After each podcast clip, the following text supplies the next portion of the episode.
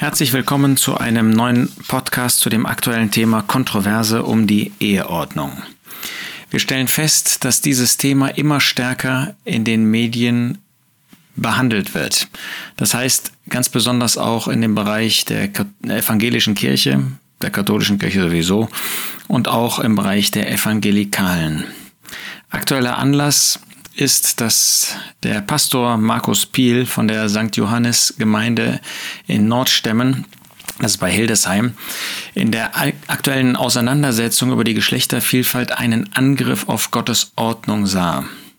Er hatte in einem Gemeindebrief darauf verwiesen, dass es im Schöpfungsbericht in 1. Mose 1, Vers 27 heißt, Gott schuf sie als Mann und Frau er wisse, dass das vielleicht nicht mehr populär sei und dass man, wenn man der Verbindung von Mann und Mann beziehungsweise von Frau zu Frau keinen Segen erteile, dass man äh, dann heute ausgegrenzt würde.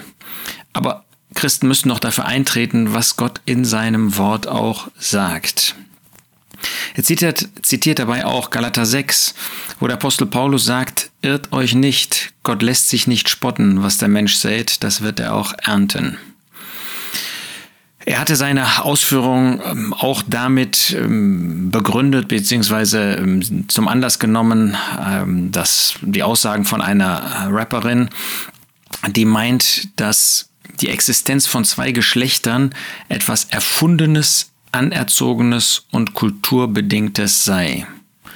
Nun, was sagt Gottes Wort dazu? Es ist interessant, dass der Herr Jesus im Blick auf Ehescheidung ähm, befragt worden ist von den Pharisäern und ähm, auch von anderen und dazu dann sagt, nachdem ihm vorgehalten worden ist, Mose hat doch gesagt, einen Scheidebrief zu schreiben ist, ist gestattet und eine Frau zu entlassen. Und dann sagt der Herr Jesus, wegen eurer Herzenshärte hat er, Mose, euch dieses Gebot geschrieben. Markus 10, Vers 6, von Anfang der Schöpfung an aber machte Gott sie als Mann und Frau. Deshalb wird ein Mann seinen Vater und seine Mutter verlassen und seiner Frau anhangen, und die zwei werden ein Fleisch sein. Der Jesus bezieht das also ausdrücklich auf Mann und Frau, nicht auf Mann und Mann, Frau und Frau, sondern er äh, verweist ausdrücklich darauf, dass die Ehe in Gottes Augen nach der Schrift, und das ist die Offenbarung Gottes, nur zwischen Mann und Frau stattfinden können.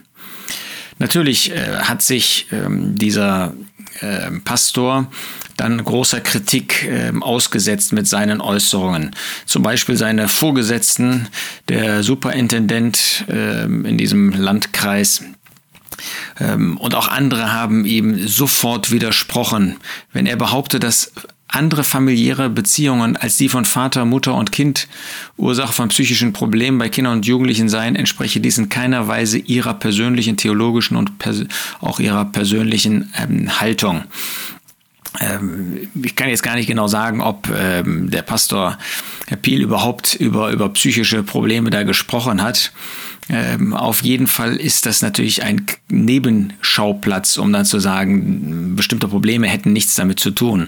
Dabei wissen wir ganz genau, wenn wir Gottes Wort nicht gehorsam sind, wenn wir nicht nach Gottes Gedanken handeln, äh, dann wird das immer Folgen haben. Im persönlichen, in, dem Empfind der Empfindungswelt und vor allen Dingen bei denen, ähm, die dann betroffen sind sehr interessant, dass da ein solcher Gegenwind, eine solch scharfe äh, Verurteilung gekommen ist, dass Markus Piel dann selbst ähm, sich entschuldigt hat. Man kann heute kaum noch in der Kirche ähm, Gottes Wort predigen, ohne Gegenwind zu haben. Und wenn man das dann getan hat, äh, dann muss man früher oder später leider zurückrudern. Interessant ist, dass der evangelische Dekan Till Roth genauso ein Nein zur kirchlichen Segnung gleichgeschlechtlicher Paare sogar im bayerischen Fernsehen ausgedrückt und dort auch verteidigt hat.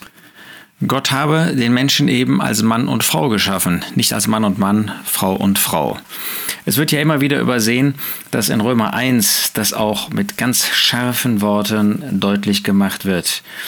Wegen der Ungerechtigkeit des Menschen, weil der Mensch sich von Gott weggewendet hat. Deshalb hat Gott ihn unter Zucht gestellt. Römer 1, Vers 26. Deswegen hat Gott sie dahingegeben in schändlichen Leidenschaften, denn sowohl ihre Frauen haben den natürlichen Verkehr mit dem Widernatürlichen ausgetauscht, als auch ebenso die Männer den natürlichen Verkehr mit der Frau verlassen haben und in ihrer Wollust zueinander entbrannt sind, indem sie Männer mit Männern Schande trieben und den gebührenden Lohn ihrer Verirrung an sich selbst empfingen. Offenbar war damals das mit Krankheiten ähm, verbunden und wir wissen heute, dass ähm, sich gleichgeschlechtliche ähm, Paare ähm, auch ein viel höherem Maß äh, besonderen bestimmten Krankheiten aussetzen. Nun fragt man sich, warum kommt es eigentlich so, dass gerade aktuell derart stark um diese Frage gerungen wird und gegen die Schöpfungsordnung Gottes, gegen Gottes Wort, gegen das, was Gottes Prinzipien sind, ähm, Sturm gelaufen wird? Und ich meine, es gibt wenigstens sechs Gründe. Erstens, es ist Teil der Schöpfungsordnung und man lehnt die Schöpfung ab und ähm, möchte gerne die Evolutionstheorie als überlegen, als einzig mögliche Variante vorstellen. Also braucht man sich nicht an die Schöpfungsordnung zu halten und in den Kirchen ist das heute eben auch, dass die, ähm, die Schöpfung, so wie sie in 1. Mose 1 und 2 geschildert wird, ins Reich der Märchen äh, gestellt wird. Nein, wer der Schöpfung ähm, das Wort redet, wer klar ist, dass Gott geschaffen hat, dass es eine Schöpfung gibt und nicht eine Selbstentwicklung, der wird sich an Gottes Wort richten, nach Gottes Wort richten. Aber das will der Mensch nicht. Er will nicht ein Geschöpf sein. Und deshalb lehnt er alles ab, was mit der Schöpfung zu tun hat. Zweitens, man will natürlich dann auch den Schöpfer nicht. Denn dann hätte man ihm gegenüber ja Verantwortung.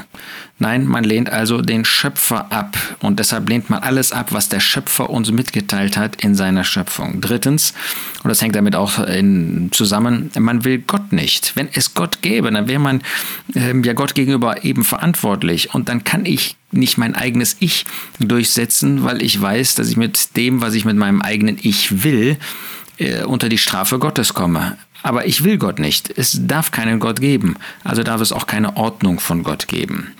Viertens, man lehnt sich auf gegen Verbindliches, gegen eine verbindliche Wahrheit. Nein, äh, das kann jeder nach seiner Freiheit, nach der Freiheit des Fleisches entscheiden, was er macht oder nicht. Äh, ich brauche nichts Verbindliches mehr auferlegen zu lassen. Fünftens, man lehnt den Gehorsam ab. Gehorsam gegen Gottes Wort, Gehorsam gegen Gott. Ich will in meinem Eigenwillen handeln und da brauche ich keinen Gehorsam. Gehorsam ist etwas für frühere Generationen, aber ist vollkommen out. Und sechstens, sechstens, man will natürlich auch diejenigen ausgrenzen, die so etwas formulieren, die zu dieser Wahrheit des Wortes Gottes, zu dieser Wahrheit von Gott stehen. Man nennt sie Fundamentalisten, man nennt sie Extreme, äh, man nennt sie ähm, solche, die im Vorgestern leben und damit braucht man das nicht zu tun, was sie sagen. Nein, die Wahrheit ist heute subjektiver Art. Es gibt keine objektive Wahrheit mehr nach diesen Menschen und äh, die subjektive Wahrheit ist das, was ich empfinde, was meine Gefühle sagen und da braucht man sich nicht von vorgestern irgendetwas vor Gaukeln vorgeben zu lassen. Und deshalb ist der Teufel, wenn man so will, dann siebtens, der dahinter steckt, der eben will, dass der Mensch rebelliert gegen Gott, gegen seine Ordnung, gegen seine Schöpfung, gegen alles, was verbindlich ist, gegen Gehorsam und auch gegen diejenigen, die noch Gottes Wort verkünden. Wir wollen uns als Christen nicht gegen die Menschen stellen. Wir wollen einfach zu der Wahrheit stehen. Wir wollen zu dem stehen, was Gott uns gesagt hat. Wir wollen von Herzen Gott gehorsam sein. Wir wollen auch das sagen, wenn wir angesprochen werden. Wir haben nicht die Aufgabe, das der ganzen Welt äh, sozusagen vorzustellen. Was erwarten wir von Ungläubigen, dass sie nach Gottes Ordnung leben? Dann müssten sie als erstes sich bekehren. Das ist unsere Botschaft, dass Menschen sich bekehren. Aber wir stehen zu der Wahrheit. Wir stehen zu dem, was Gottes Wort sagt auch wenn wir ausgegrenzt werden, wenn wir verspottet werden oder wenn wir sogar Nachteile dadurch erleiden. Gott ist es wert. Sein Wort hat es uns mitgeteilt und so stehen wir zu ihm und zu seinem Wort.